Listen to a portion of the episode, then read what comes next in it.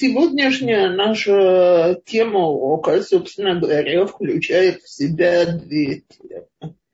Обе связаны со словом «нет». И первый э, вопрос, который я видела, что написали, так сказать, как тему для нашего обсуждения сегодня, это как защитить себя от бестактности. Э, при этом сказано, не проявляя ту же самую бестактность. Второй вопрос, как уметь сказать нет и при этом не испытывать чувства так вот, я думаю, что для того, чтобы ответить на оба эти вопроса, нам нужно начать с самого начала. То есть, что значит с самого начала? Нам надо признать, собственное право на существование. Написано у наших мудрецов, что Всевышний сотворил каждого человека одного. Так, не в паре, не с кем-то. Он его сотворил одного. И спрашивают наши мудрецы, почему для того, чтобы мы знали, что каждый человек является отдельным целым миром. То есть моя индивидуальность, она единственная и неповторимая. И я имею право на свои границы. Теперь, к сожалению, жизнь в обществе, которая сперва была тоталитарной, ну, давайте возьмем советские коммунальные квартиры какие уже границы, если у меня с людьми общий туалет, общая кухня, через стенку все слышно. И у меня, собственно, собственно говоря, наша личная жизнь очень ограничена. Теперь я даже не хочу говорить, не дай бог, о тюрьмах и концлагерях, цель которых вообще была уничтожить в человеке личность, я говорю о том, что рассматривалось как нечто нормальное. И вот можно было жить в одной квартире два или три поколения, и, естественно, ничего ни от кого не спрячешь. И все привыкли, что всем все известно и все понятно. И какие могут быть тайны, мы же одна семья. Теперь, если мы пойдем дальше, то, извините, сегодня мы живем в мировой коммуналке. Если я выставляю свою жизнь, свою семью и так далее на показ, пусть даже меня теперь никто не заставляет, но я выставляю свою жизнь в социальных сетях. Так вот, люди отвыкли от того, что они имеют право на свою личную жизнь. Что значит я имею право на свою личную жизнь? Я не обязана ни с кем, подчеркиваю, ни с кем делиться тем, что я не заинтересована делить с другими людьми. Я не плохой человек, я не, не общительный, я не скрываю какие-то тайны мадридского двора. Я просто имею право на свою личную жизнь. А моя личная жизнь включает в первую очередь мои мысли. Вот ими я точно не обязана ни с кем делиться, включая даже самого близкого мне человека, моего мужа, хочу, могу, а он, естественно, со мной. Хочу, могу делиться, не хочу, я не обязана. И я думаю, я всегда на это говорю, что если Всевышний хотел, чтобы мы могли читать мысли друг друга, то между супружеской парой возникала бы телепатия.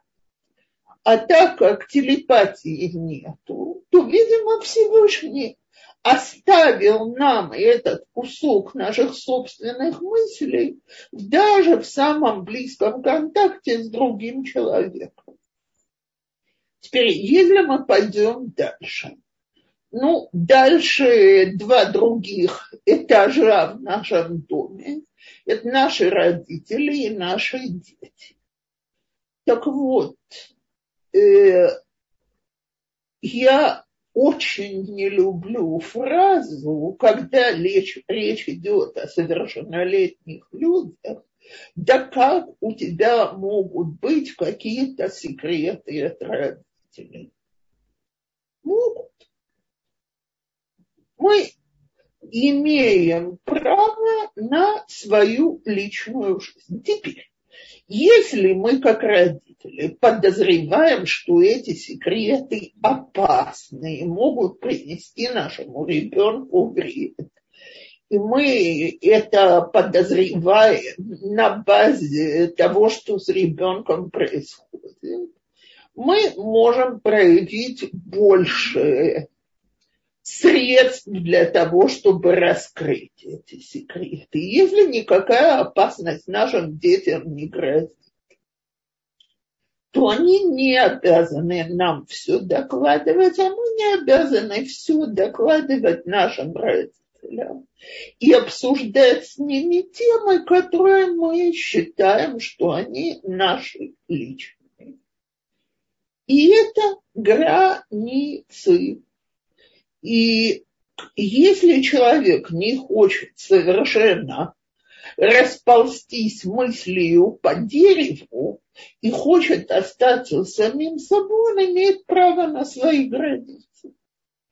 Теперь, в моих глазах нет абсолютно ничего бестактного в том, чтобы сказать человеку, который не задает вопросы, на которые я не хочу отвечать, извините меня, пожалуйста, но это я э, предпочитаю сохранить эту информацию для самой себя. Я не привыкла обсуждать такие темы с кем-то другим. И если начнется, ну как, мы же, э, я тебе все рассказываю. Во-первых, я никого не заставляю мне все рассказывать. Ни своих близких подруг, ни своих родственников. Во-вторых, если человек со мной поделился чем-то, это его полное право. Он может мне сказать, что он рассказывает это только мне и просит меня не рассказывать никому дальше. Тогда я если я готова была на этих условиях его послушать, я должна сохранять чужие данные. Но это не включает мое обязательство делиться такой же информацией с этим человеком. И если вот здесь самое главное, если человек на это обижается на меня, на то, что я поставила границу, так, то это его решение обижаться. Я не сделала абсолютно ничего обидного в том, что я установила границу. Я не сказала, куда вы пихаете свой нос, я не сказала, почему вы вмешиваетесь, я не сказала, какое ваше дело. Я просто сказала, что эта информация, она личная, и я с ней делиться не хочу. Теперь важно понять, что, скажем так, в разных кругах общества Э, разная информация рассматривается как, э, скажем так, секретная в какой-то степени. То есть э, есть круга общества, где спросить, ты что, беременная, не будет воспринята как бестактность, там это просто один из вопросов из рекламки. А есть круги, в которых будет считаться, что человек перешел всякие границы. Поэтому, э, больше того скажу, я знаю людей, которые жалуются на то, что израильтяне бестактные. У израильтян есть свои, э, как бы сказать, те вещи, о которых принято или не принято разговаривать. И для выходца из Европы или для выходца из Штатов э, это может показаться чем-то другим. И если я вижу, что человек не имел никакого желания меня задеть, э, так сказать, вмешиваться в мою личную жизнь и так далее, то я думаю, что я могу ответить на это спокойно, значит, что извините, как я уже сказала, извините, я не привыкла с кем-то разговаривать на такую тему и предпочитаю сохранить это для себя. Возможно, я покажусь коллегам по работе или знакомым странно. Вопрос, ли я хочу платить эту э, цену. Я э, думаю, что каждый из нас имеет право на свой выбор хочу ли я быть более открытая к внешней среде или более замкнутая. Это опять мои границы. Но человек, который обижается от того, что я ему не даю переходить мои границы, напоминает мне всегда человека, который хочет, чтобы его без загранпаспорта впустили в другое государство это вторжение, и его, несомненно, остановит пограничная служба. Так вот, эта пограничная служба должна быть у каждого из нас. То есть, в моих глазах, из тех двух вопросов, которые были поставлены в программе, это вопрос более легкий и более четкий как только я для себя понимаю, что вот здесь переходят мои границы, я должна уметь сказать, извините, пожалуйста, я не готова отвечать на такие вопросы, я не готова, чтобы мне давали указания на эту тему и так далее. Это моя жизнь.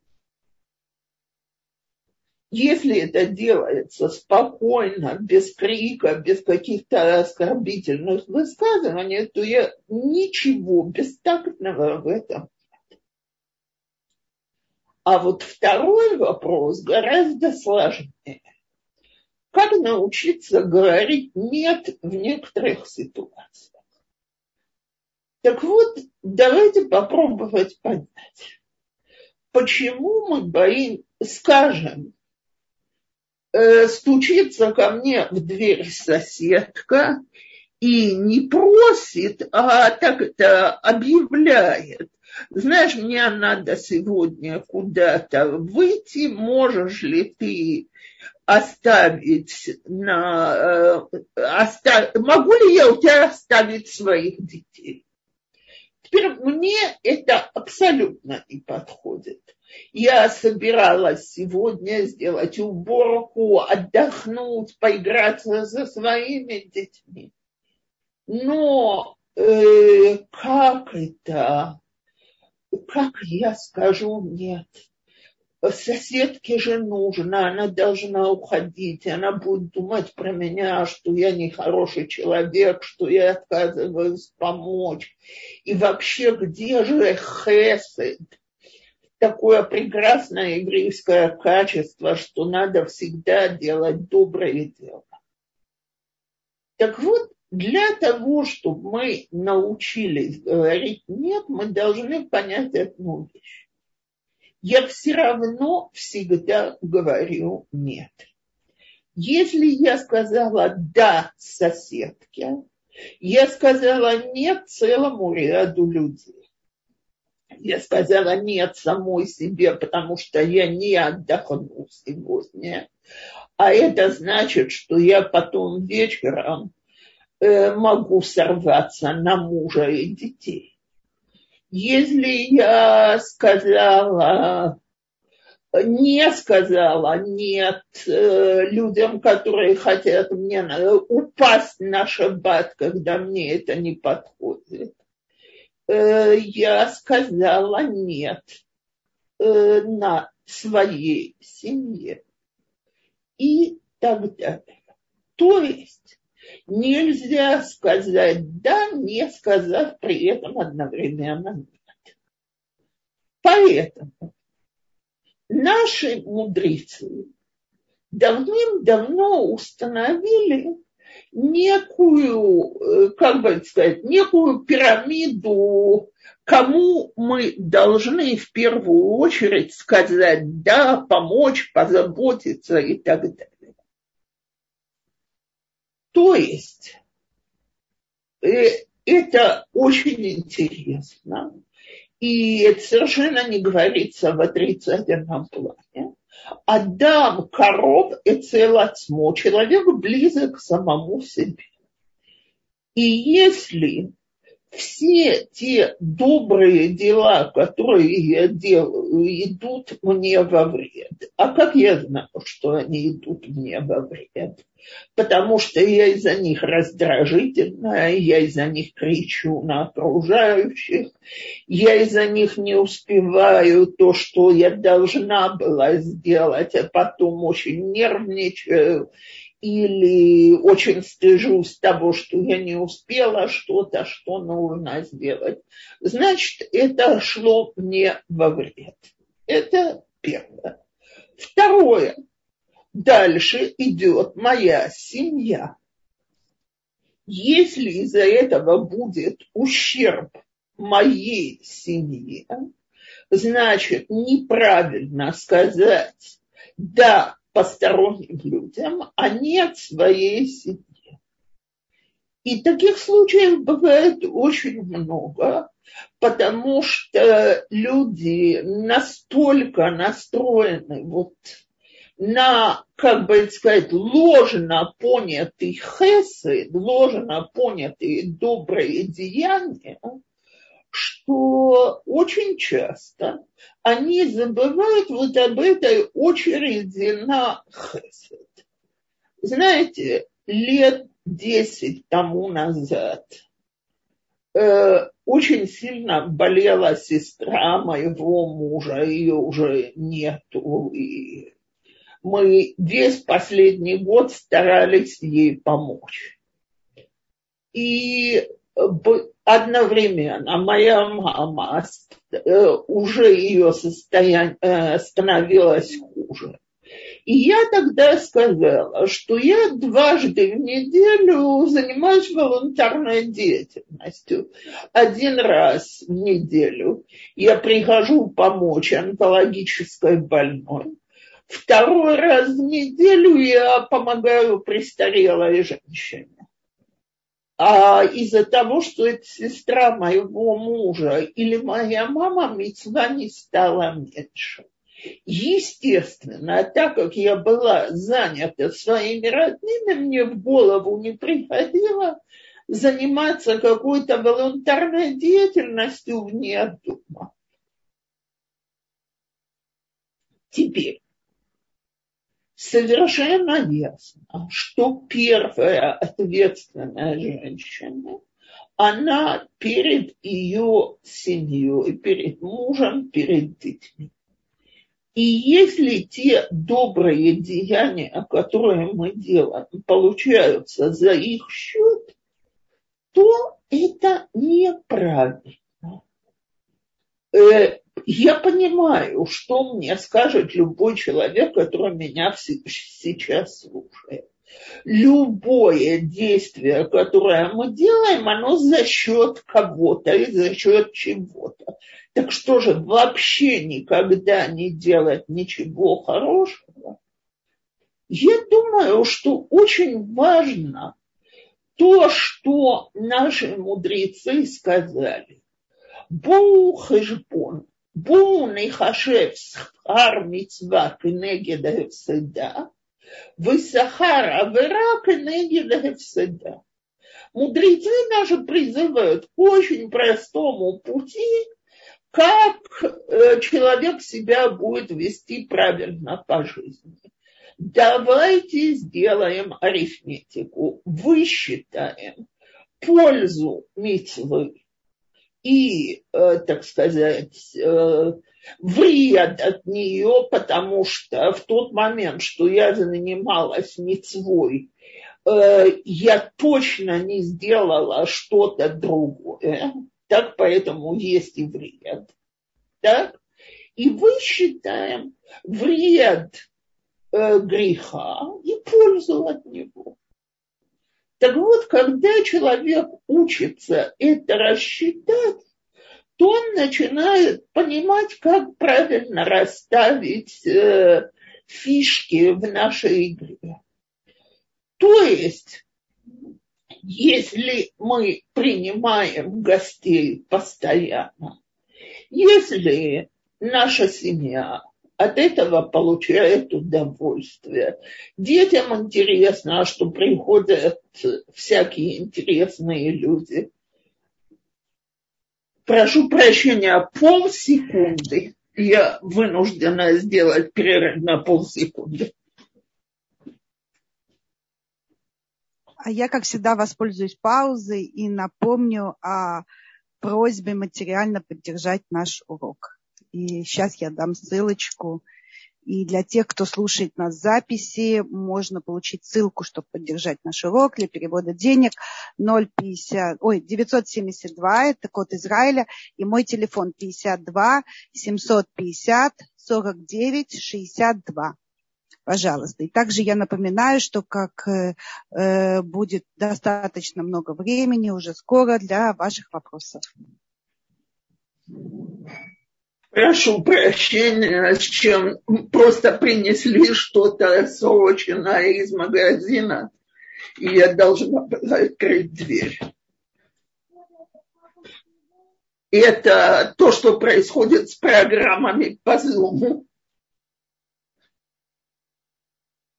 То, так вот, вернемся. И теперь мы приглашаем постоянно людей. Да, требуют от нашей семьи каких-то усилий. То есть, может, надо потеснить детей, чтобы освободить комнату.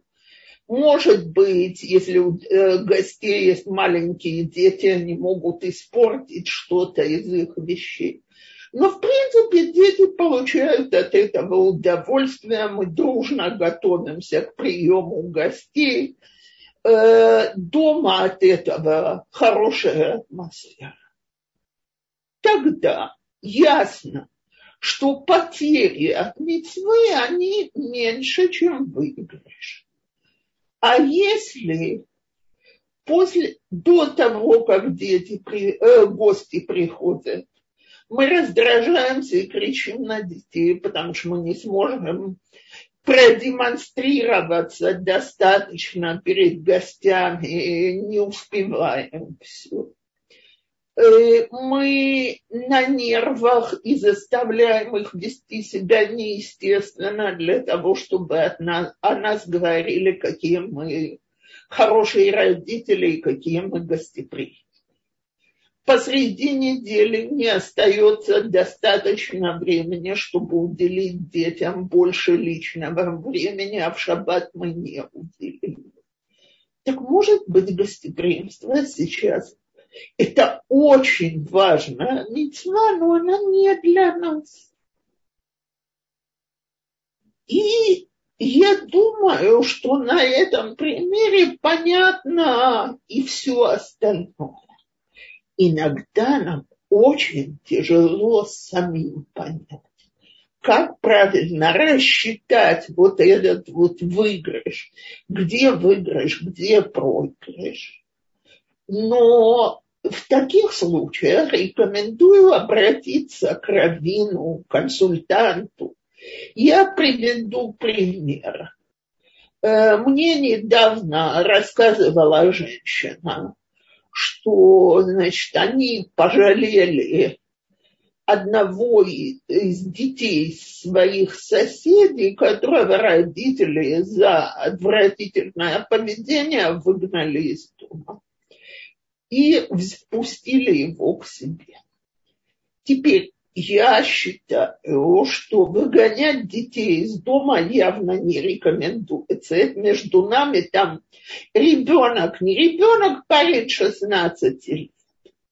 Но в доме этой женщины есть девочка такого же возраста, Э, есть мальчики, которые она бы не хотела, чтобы научились его поведению. Довольно быстро женщина поняла, что мецва, оказывается, сопряжена, скажем так, с большим вредом для ее семьи. И она объяснила молодому человеку 16 лет, что смотри, тебе придется перебраться в один из следующих вариантов. Они ему поискали кое-что. Так? Но у нас дома дальше находиться ты не можешь. Для нашей семьи это не подходит. Так вот, у, этой женщины были колебания, или она не эгоистка. Но я ей сказала, что она действует точно по распоряжению наших мудрецов, которые говорили, что первым делом мы заботимся о своих родных, а потом уже о посторонних.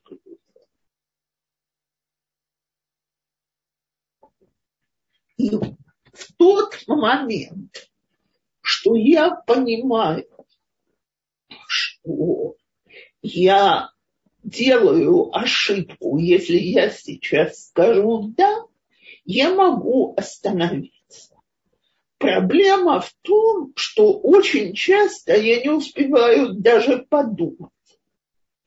Так вот, всем, кто кидается делать добро, не обдумав, могут ли они его делать и будет ли это добро добром или злом, я рекомендую очень простую фразу, когда вас о чем-то просят.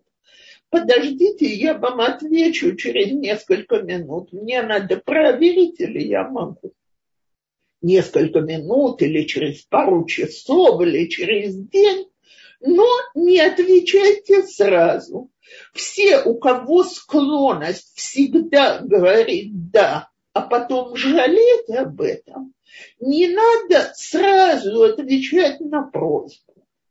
Потому что когда я поставлю это на дилей, на замедленное действие, и прикину, нужно, не нужно, хорошо, плохо. В результате э, что будет больше, выигрыш и проигрыш, я смогу принять правильное решение. А если я не даю себе вот этой остановки короткой, для того, чтобы обдумать, что же правильно в этой ситуации, то воспитание, которое говорит, ну как, еврей должен делать мицвод и добрые дела, э, мы сразу же говорим да и даже не замечаем, что вот эту вот фразу про добрые дела нам на ушко шептал наш яйцергара, а иногда не шептал, а кричал очень громко, потому что боялся, что иначе мы не услышим. Теперь, можно сказать, но ведь есть и мой эгоизм. Допустим, мне хочется почитать книжку, а в это время меня просят сделать одолжение. Так что же важнее, моя книжка или одолжение, или я знаю, выберите любое занятие, которое вы делаете для своего удовольствия. Очень зависит. Если я наполнилась удовольствием от доброго дела, значит, стоило урезать свой эгоизм и сделать это доброе дело. Если я потом раздражительная, кричу э, или злюсь, неспокойная, и цену платят мои близкие, это значит очень простую вещь. Мой личный аппарат нуждался в зарядке. Вот как полифон, который нужно вставить в сеть для зарядки. А так как я работала в холостую, то теперь моя внутренняя энергия отсутствующая приводит к тому, что я очень плохо себя веду с близкими людьми. Или само собой, когда я себя потом попрекаю за неправильное поведение и так далее. Так вот, я советую научиться не отвечать моментально и просто ввести это в привычку и э, хоть повесьте себе на кухне, в комнате, возле, введите в полифон, это как фраза, которая будет выскакивать как рекламка. Подумай минутку перед тем, как ты отвечаешь «да». Когда подумаем, вот тогда наше решение гораздо реже будет ошибочным. И тогда, когда мы скажем «нет», мы взвесим, и когда мы скажем «да», мы взвесим тоже. И не получится, что сказав «да» знакомым, друзьям на работе, мы тем самым скажем нет самым близким нам людям. Окей. Спасибо большое, Рабанит Цепора. У меня сразу есть вопрос. Все, о чем вы говорили, этому надо учиться. Это не то, что вы нам сейчас рассказали, я так все это записала и сказала, все, завтра я научилась. Нет, многому научилась. Вы всегда вложили какие-то слова очень важные и в том, что есть задуматься. Теперь вопрос, а как воспитать в наших детях именно вот умение оценивать, где это мецва, которую ты должен выполнить. То есть мы уже учим их быть такими людьми хеседа и при этом чувствовать себя и не перешагивать через себя. То, о чем вы нам сегодня говорили. Во-первых, приучить самих себя что ребенок имеет право иногда сказать нам нет, и это не значит, что он плохой, нелюбящий сын или плохая и нелюбящая дочка. Потому что если это то ощущение, которое мы даем нашим детям, то неудивительно, что и у них вырабатывается привычка говорить до, э, не подумав. Так вот, когда мы себя научимся спра... На... Смотрите, я скажу так. Э, мне нужна помощь моего ребенка. Так? Э, это может быть что-то срочное, и тогда я могу зайти к нему или позвать его и сказать, послушай, я вижу, что ты занят очень важными делами для тебя, но мне сейчас срочно нужно то-то и то-то. Пожалуйста, сделай это немедленно. И, окей. Но если мне Э, я попросила, скажем, я не знаю, дочку подростка погладь папиной рубашки.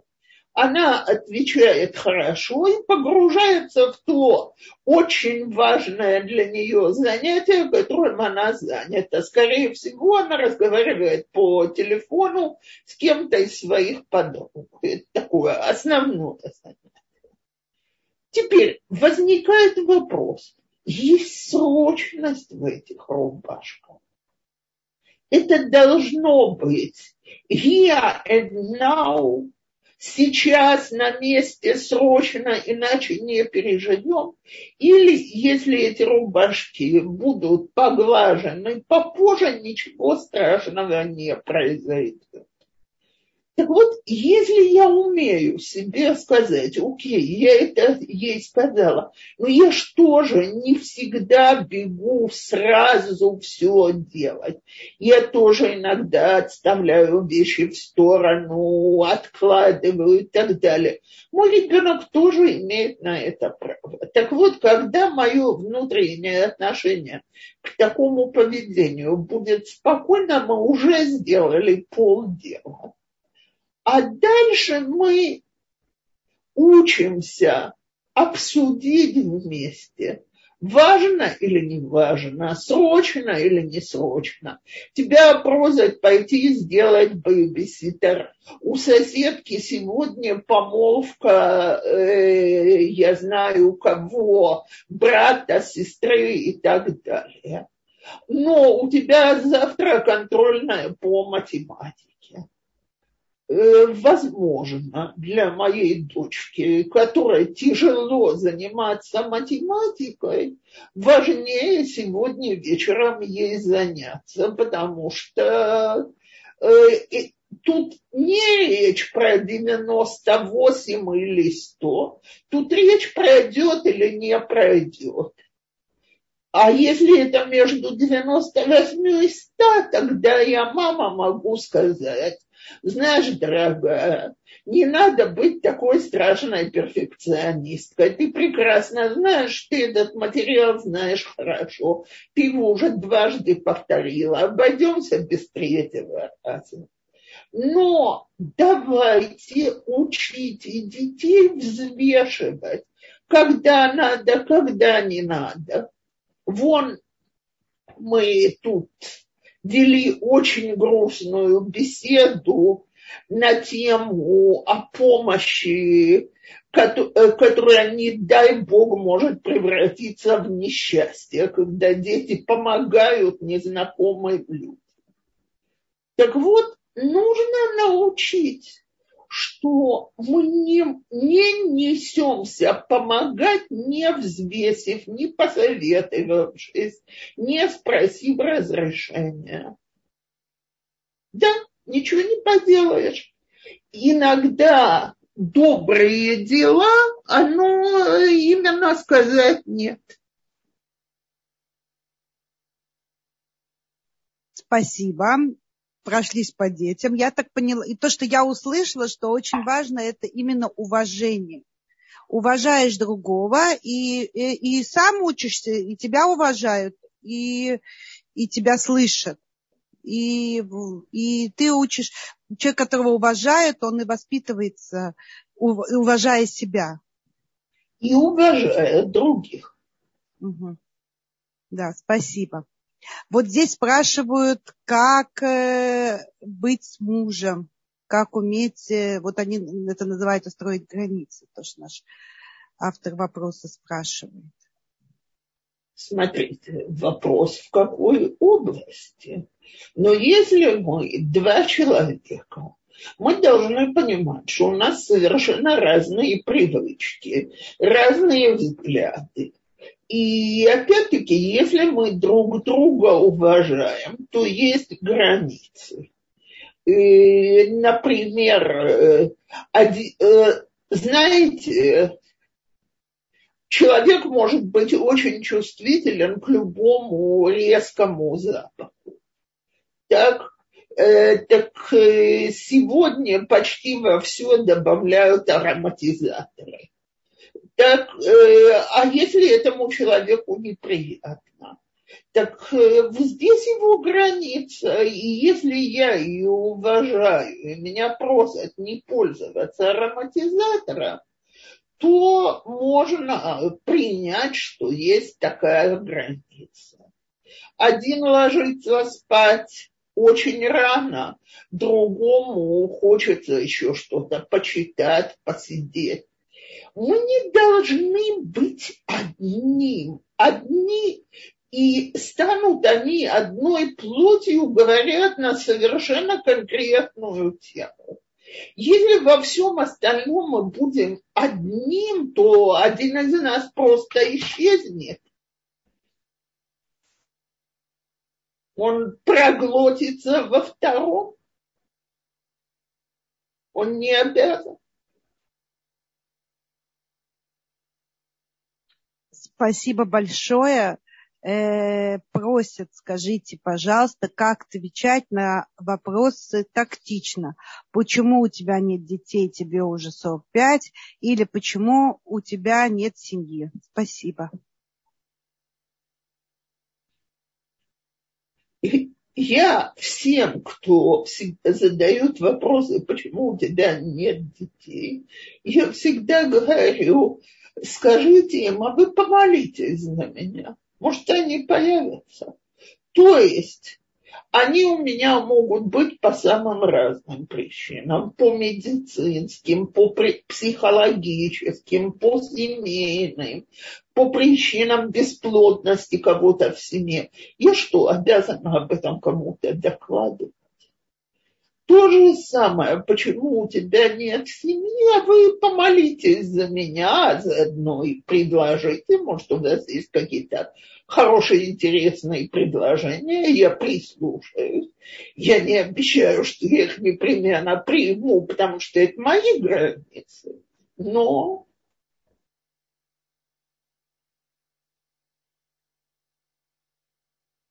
То есть это... умеете как-то в шутку переводить? И э, насчет помолиться в моих глазах это а, вообще... Ну, да, я согласна, да. Но, по крайней мере, не показывать, что тебя задело. Вот это очень важно. И тут есть еще одна вещь. То, то, о чем спросили, это не вопросы. Это действительно люди переходят границы. Теперь я могу резко ответить, это не ваше дело, а могу ответить так, чтобы поняли, что это не их дело, но сделать это так, чтобы человек не почувствовал, насколько он меня задевает. А если я хочу, чтобы он почувствовал, то я думаю, что я имею право сказать, вы знаете, мне больно и неприятно, когда меня об этом спрашивают. Если я готова это сказать. Угу. Спасибо. Э, у нас есть поднятая рука уже давно. Лика, пожалуйста. Алло, меня слышно? Да, и хорошо. Добрый вечер, Лик. Здравствуйте. У нас день, я извиняюсь, я из машины. Э, да, Типора, я хотела спросить, вот то, что вы говорили, что действительно, что иногда вот ты хочешь сделать доброе дело, да, и тебе тяжело отказать. И вот у меня вопрос, как бы часто получается так, что ты хочешь сделать мецву, то есть помочь кому-то, или тебя там просят помочь. Иногда это действительно там неудобно для тебя время, или там ты должна оставить, например, там, да, семью и пойти сделать. Вопрос, вот ты чувствуешь, что ты идешь делать мецву, а получается все как-то, ну, бардаком, то есть там э, что-то не получается, люди опаздывают там, или, допустим, я, я, я хочу сделать мецву, взять девочек на Рошходы Шпати, и начинаю всех собирать по домам, все опаздывают, и потом мы опаздываем на это, на это ну, э, пати, и как бы я, получается, нервничаю, и вот я потом думаю, сделала ли я вообще мецву или нет, потому что в конце получилось все как бы, ну, что, может быть, ну, даже уже. То есть лучше бы я вообще сказала да, нет вначале. Называется, хотели по-хорошему, а получилось как всегда. Как всегда, да. Так вот, я думаю, что на основании моего, вашего в данном случае опыта, я могу сказать, скажем, меня просят подвести на парки, я буду возле вашего дома в такой-то час, если не будет пробок, и дам знать за пять минут заранее, что я подъезжаю, и больше пяти минут я ждать не смогу. Извините.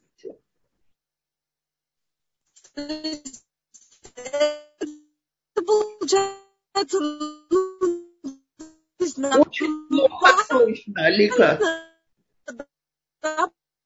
потому что как бы, то есть я в мецву, то есть подвести, да, а, тем, что я говорю,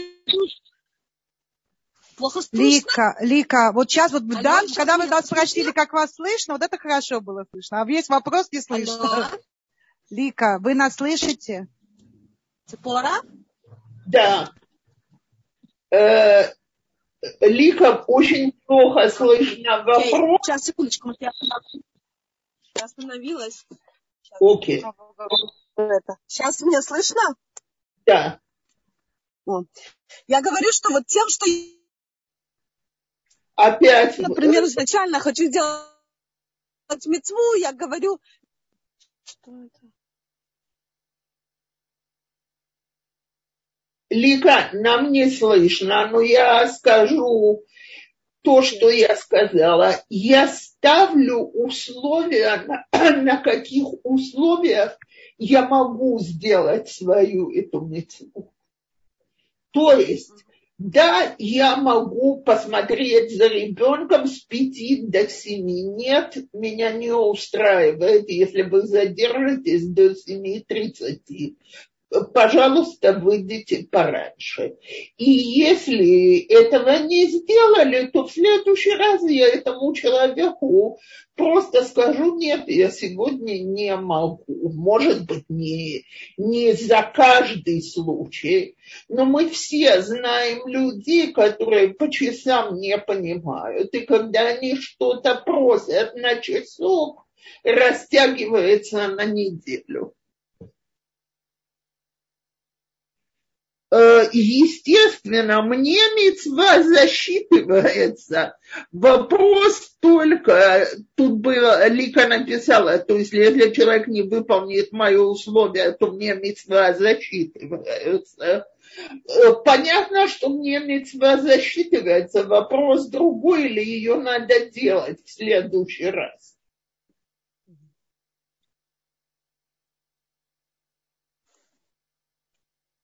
Спасибо большое, и Лика передает тоже благодарность. Эм, Why? Как правильно приучить человека, мужа по отношению к себе, изменить, э, например, привычка не мыться перед сном? Изменить себе. Смотрите, в- э, я скажу так. Если мы спим близко, и мне запах потного тела мешает, я думаю, что я вполне могу сказать это человеку, что смотри, мне очень хочется, чтобы мы были э, близки телом или чтобы мы спали в одной комнате. Но что делать? Я человек очень чувствительный на запахи.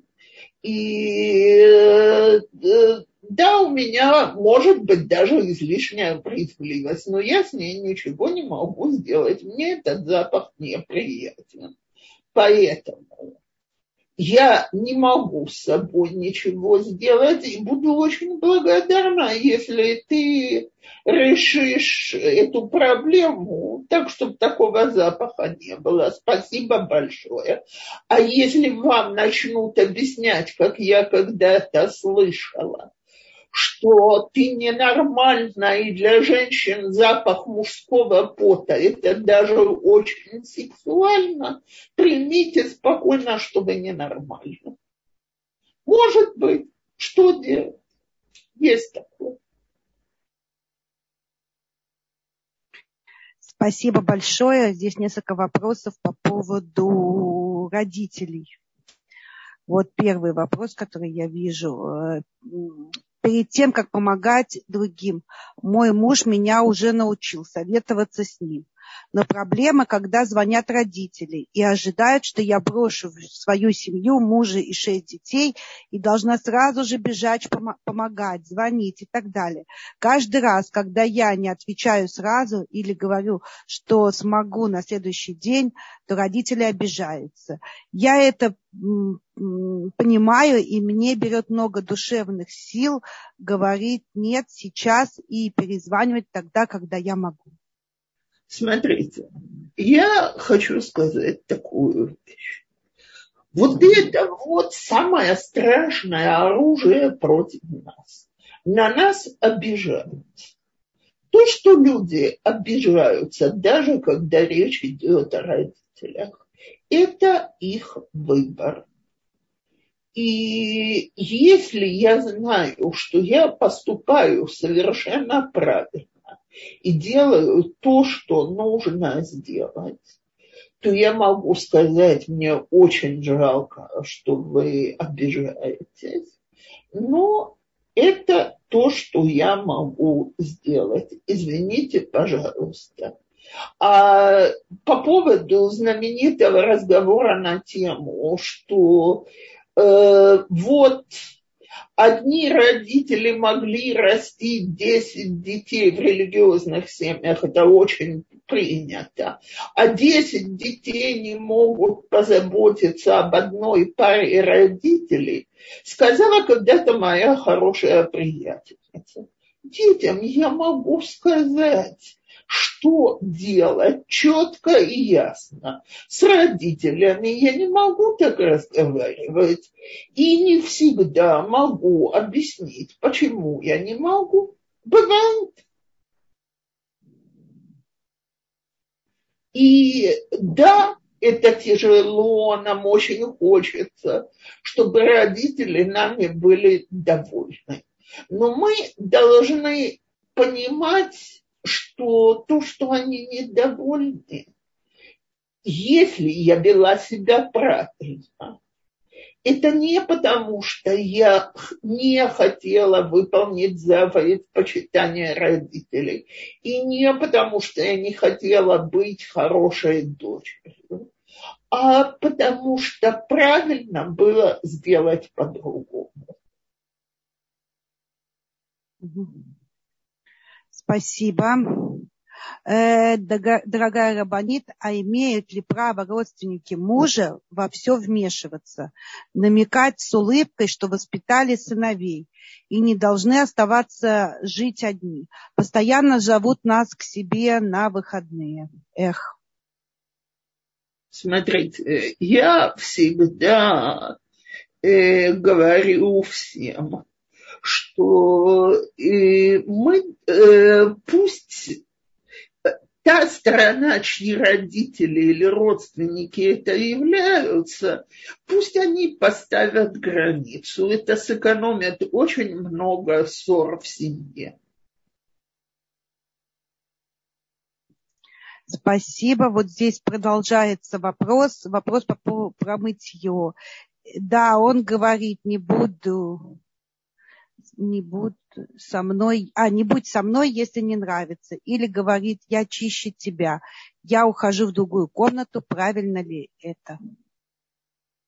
Не будь со мной, если тебе не нравится. Я думаю, что он сказал, что делать. Если он это говорит демонстративно, это единственный выход, который, по-моему, он оставил.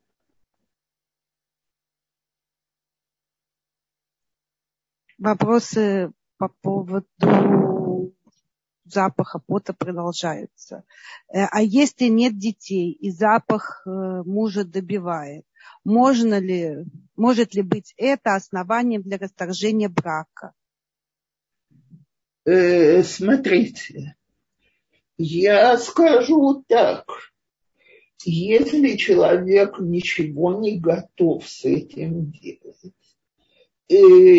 ни один не обязан страдать физически в семейных отношениях. И я думаю, если речь идет про Израиль, то если прийти в Бейдин, в Равенский суд, и сказать, что причина развода, что человек отказывается купаться, то может ему кто-то объяснить, что лучше купаться, чем разводиться.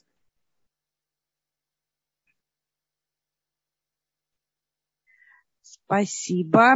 Следующий вопрос. Мой муж программист и очень любит помогать другим. Как найти работу или как найти работу или составить резюме? Я это очень уважаю, одобряю, но иногда это в ущерб нашего времени. Так вот, я думаю, что это еще одна из границ, которую надо уметь поставить. Дорогой, давай договоримся, что твои добрые дела могут делаться в течение что хотите, трех часов в неделю, часа вечером и так далее.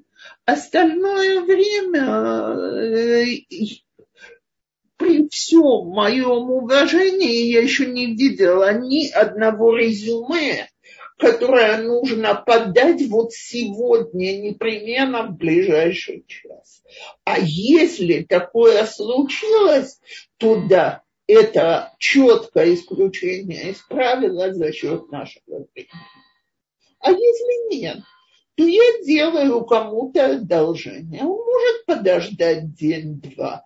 А вот мне самой уложить детей в кровать, это кончится тем, что я буду кричать на всех детей.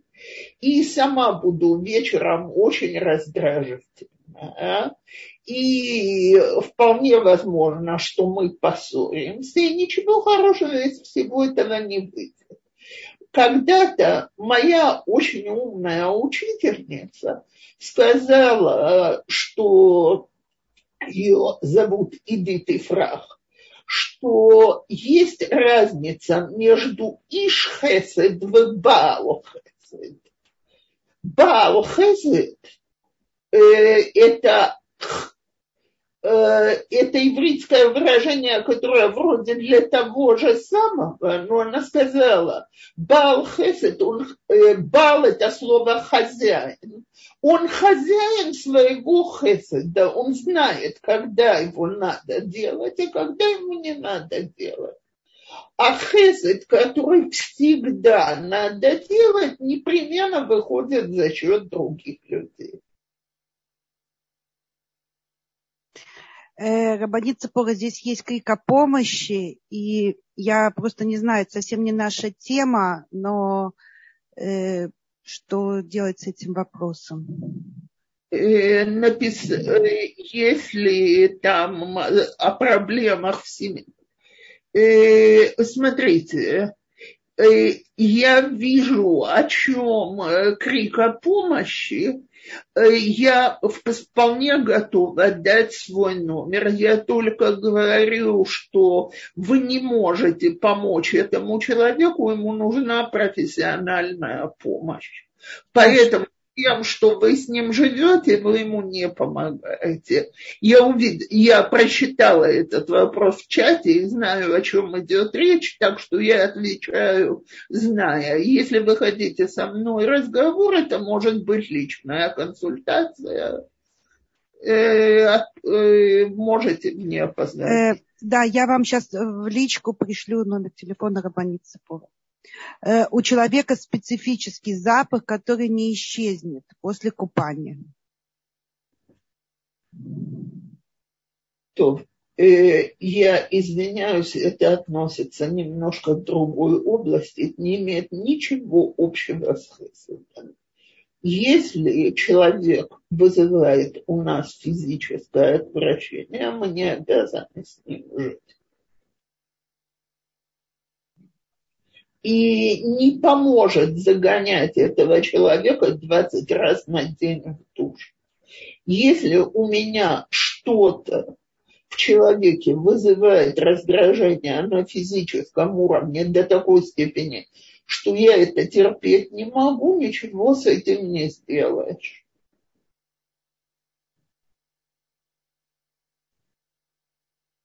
Спасибо большое. У нас есть поднятая рука. Лея, пожалуйста.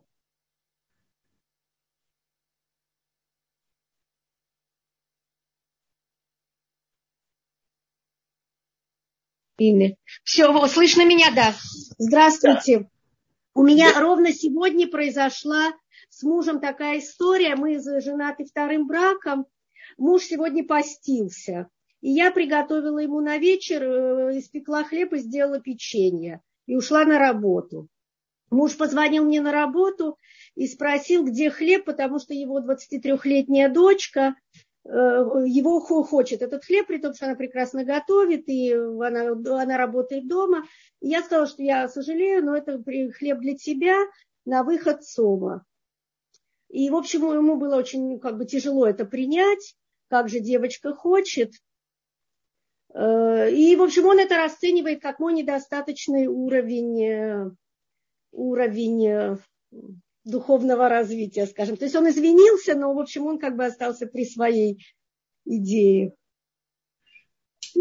Смотрите, я с этим сталкиваюсь не раз. Когда женщины во втором браке говорят, я готова делать не для тебя, но не готова делать для твоих детей из первого брака что-то. Неважно что.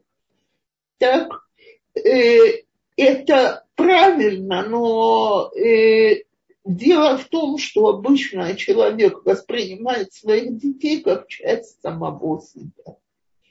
И если э, вопрос, что мы хотим, мы хотим установить эти границы.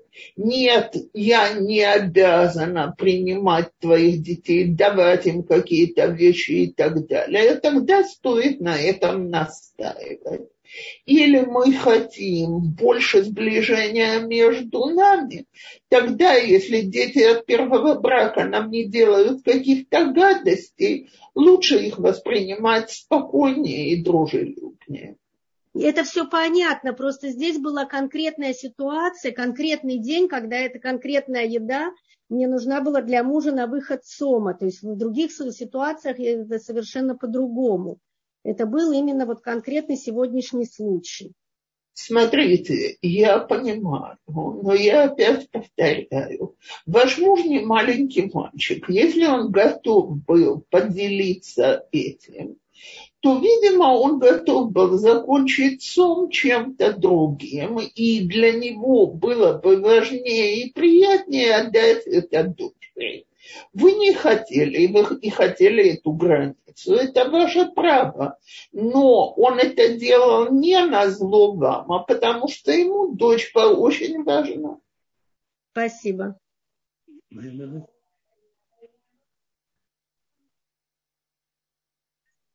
Спасибо. Вопрос следующий. Как говорить нет родителю, который, к сожалению, уже в деменции, и многие требования и действия в ущерб себе же, не говоря обо мне, внешнюю информацию почти не воспринимает, особенно от меня? Смотрите, это отдельная проблема. Родители с деменцией – это не человек, с которым мы можем договориться по-хорошему. Я не знаю, какой уровень деменции у этого человека. Я не знаю, насколько он понимает, что вы ему говорите то, что для него необходимо, нужно делать, то, что он просит, и это можно сделать, нужно сделать. А то, что это каприз человека с деменцией, э, нет митцвы выполнять. Это потому что он не в здоровом состоянии. Можно я от себя добавлю, как человек, прошедший через это с моей мамой, то мне объяснил когда-то врач, что им важно не сам ответ, а важна интонация. То есть, э, скорее всего, вам просто надо с ним ласково разговаривать, и все, и этим он успокоится. Не раздражаться. Извините, что я добавляю. Сто процентов. Вот, что у нас тут еще? Так, это мы уже спросили. По-моему, вопросы вот такие э, у нас уже из чата. Если я чей-то вопрос пропустила, напишите еще раз, пожалуйста. Э, на иврите есть вопрос. Э, секунду. Я, я его могу скопировать, чтобы еще раз вы увидели. Скопируйте, будет быстрее. Да. Угу.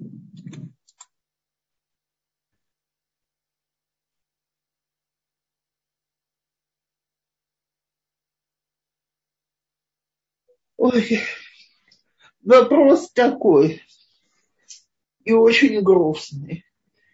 Э, женщин а, не знает, что делать, так как ее очень многие видели беременной, а, к сожалению, ребенок умер. Я боюсь, что тут нет никакого выхода, кроме, как сказать, э, что мы перетерпели большое горе.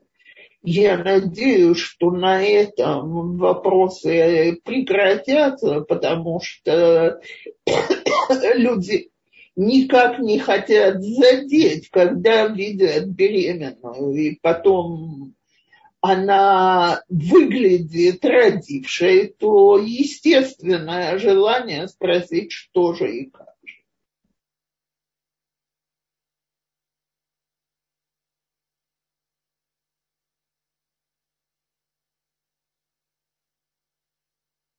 Примите мое соболезнование. Это действительно очень-очень грустно. Э, да, что-то у нас такой тяжелая получилась тема. Знаете, а можно я что-то спрошу в другой области? Разверну наш урок. А я хочу спросить, как не быть нетактичным человеком? И что вы имеете в виду? Ну вот иногда как-то, как заставить себя думать, чем говорить?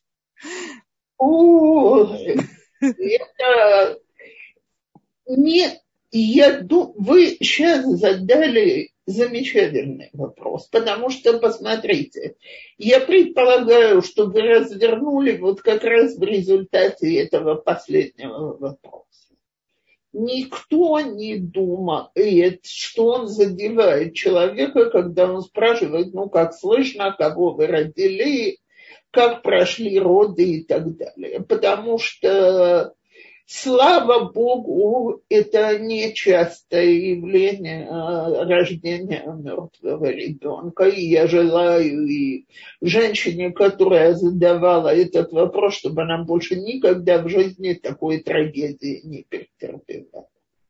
Но в этом случае трудно сказать, что окружающая среда бестактна. Есть ситуации, в которых что бы ты ни сделал, все равно ты заденешь. Скажем, мы знаем про кого-то из наших соседей, что человек очень болен. Так? Если мы будем расспрашивать, весьма возможно, что люди воспримут это как нехорошее и неприятное любопытство.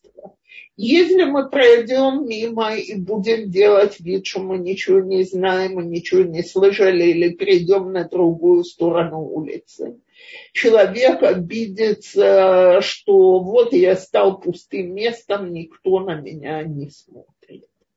Максимум так-то, который может быть в моих глазах в очень многих ситуациях, это сказать, извините, пожалуйста, можно ли спросить, нужна ли вам какая-то помощь, поддержка, что у вас слышно. Если это что-то личное, считайте, что я не спрашиваю.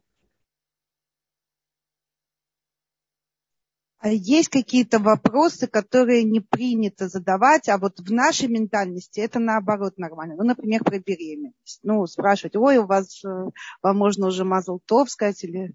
Ну, то есть увидели соседку положение? Э, да, в харидимных кругах, в очень многих не принято говорить об этом.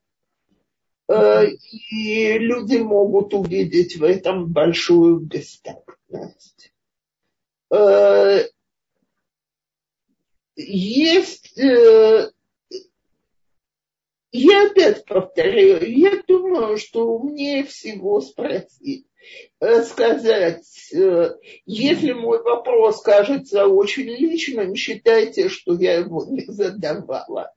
Но если вы готовы на какую-то тему разговаривать, то... И спасибо. Еще есть такой вопрос, лично я через него прошла и поняла, насколько он не тактичен, и нельзя его ну, вообще задавать. Это сколько у вас детей или сколько у вас внуков? Я всегда отвечаю, слава Богу, много. Но вопрос не тактичный, правильно? И э, да, потому что и знаете, скажем так, у меня есть знакомая девочка, у которой очень непростая семейная ситуация. В этой семейной ситуации у нее всего двое детей. И она, несмотря на ее полную ортодоксальность, не хочет иметь еще детей по целому ряду личных причин. Теперь люди ее об этом постоянно спрашивают, и она мне пожаловалась как-то и сказала, ну я же, говорит, не буду каждому человеку рассказывать, почему нет. Так я ей сказала, и говорит, ты никому не должна давать отчет. А вот то, что ты можешь, это ответить, а вы помолитесь за меня, чтобы у меня было все хорошо. Да. Спасибо. Здесь вопрос, который я пропустила, и очень благодарна нашей слушательнице, что она мне о нем напомнила. Это очень важный вопрос. Мои дети-подростки попросили свою тетю не выставлять их фотографии на Фейсбуке.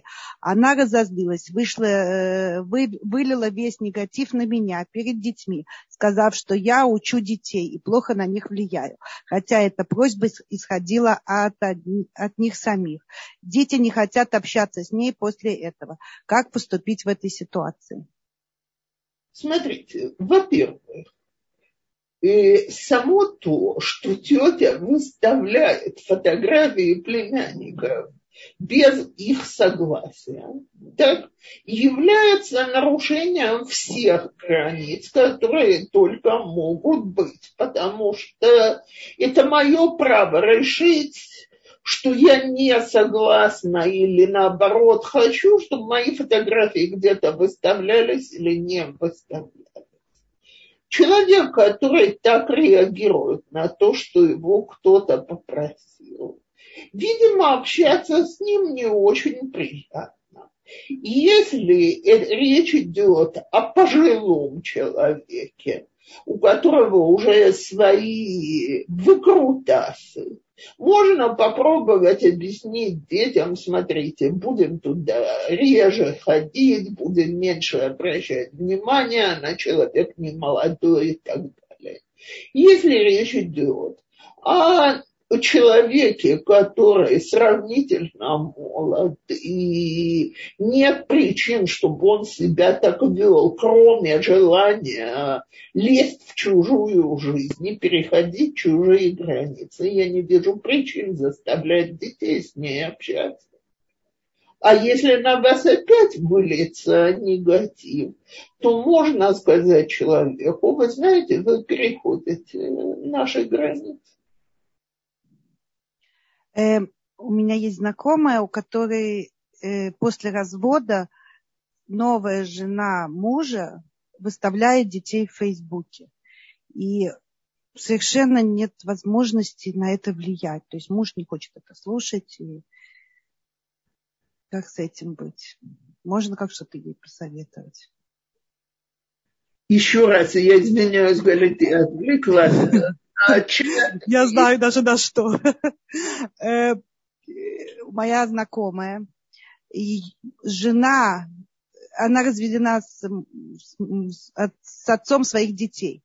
И мачеха, жена бывшего мужа, выставляет фотографии детей в Фейсбуке. То есть они едут к ней на выходные, гостят, и она их фотографирует и выставляет. И там, когда они были маленькие, она даже позволяла себе держать свой гардероб для этих детей. То есть она же не может ходить с девочками, с юбками до, до пола.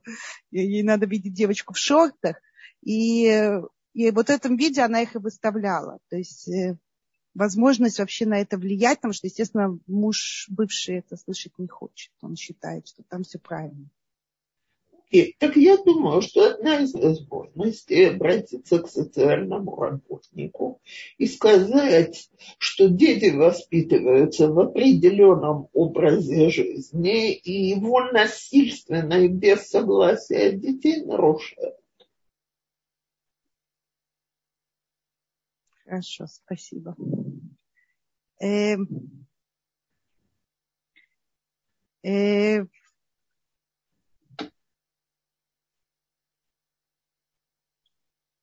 Эм, так, тут есть несколько вопросов. Как насчет сказать про подруге что-то не очень приятное, но важное, что ты видишь у нее? Дальше я не хочу читать. Да, э, смотрите, э, я видела, что подруга недостаточно соблюдает правила личной гигиены, и вам неприятно с ней. И я думаю, что проще всего отказаться от выхода с такой подругой, потому что очень тяжело, я понимаю, что взрослые люди пишут, э, обучать людей правилам личной гигиены в взрослом возрасте. Вряд ли это будет воспринято на ура.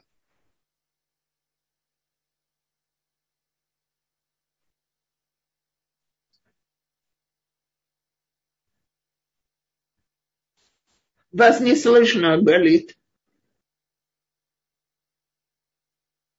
Я не очень понимаю, о чем вопрос, но я прочитаю, как э, то, что написано. Скажите, пожалуйста, а если есть коллега, которая знает про других личную информацию, и она рассказывает это клиентам, которых это, естественно, не касается. Информация нормальная, но личная. Я думаю, что нужно предупредить коллегу, что э, вы имеете право на личную жизнь, и вы считаете, что она ведет себя крайне некрасиво, даже если это будет стоить ссоры, потому что может выйти какая-нибудь информация, которая вам бы не хотелось. Есть люди, которых, к сожалению, есть люди, которых по-хорошему не остановишь.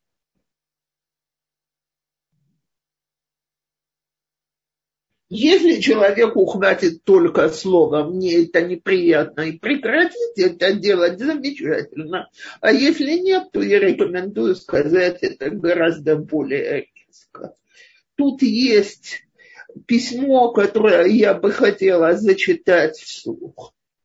Э, пишет э, Марина Газенпуд, мне кажется, что очень важно говорить людям, что мы о них думаем и молимся, не задавая никаких вопросов. Если человек захочет что-то рассказать, то он расскажет. Когда я болела, то люди, которые не спрашивали ничего на протяжении 10 месяцев моей болезни, показали, что они э, не заботятся о нас. И, к сожалению, это явилось для нас лакмусовой бумажкой, кто с нами, а кто нет я действительно думаю, что когда мы переходим в таких случаях на другую сторону, ничего хорошего мы в этом не делаем, но действительно, возможно, Марина на предложение, оно самое лучшее. Сказать, мы с вами, э, мы молимся за вас, и если вам нужна наша помощь, мы тут. Спасибо. Все это на условии, что люди не скрывают э, болезнь. Потому что если до нас дошли слухи, то давайте поищем, как мы можем помочь человеку без того, чтобы он знал, что о нем пошли слухи.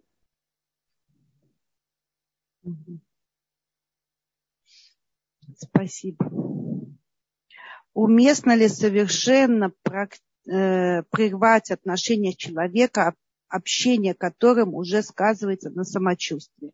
Пыталась сократить общение, но человек начинает цепляться, догонять и обвинять в игнорировании. Мне это совершенно невыносимо уже. Смотрите, я не знаю причин, я не знаю, кто человек. Очень сложно так ответить. Иногда э, Скажу так, обычно люди, которые себя так ведут, они люди очень несчастные. И мы должны уметь поставить свои границы, но нужно ли совершенно прекращать с ними отношения, очень важно проверить, какова действительно ситуация и посоветоваться о конкретной ситуации.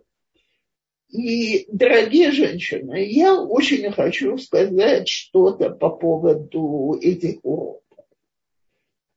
Очень важно понять, что мы говорим очень в общем плане.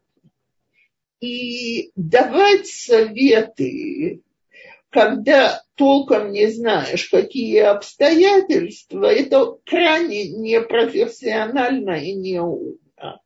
Поэтому, когда речь идет о каких-то очень личных ситуациях, и, скажем, был этот вопрос о непереносимом запахе человека.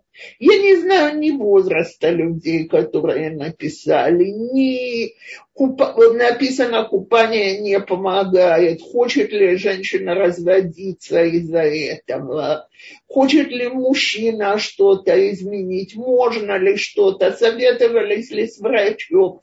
Как я могу отвечать на такие вопросы? Если я буду говорить, да, сделайте так или сделайте это, это будет верх непрофессионально, непрофессионализма.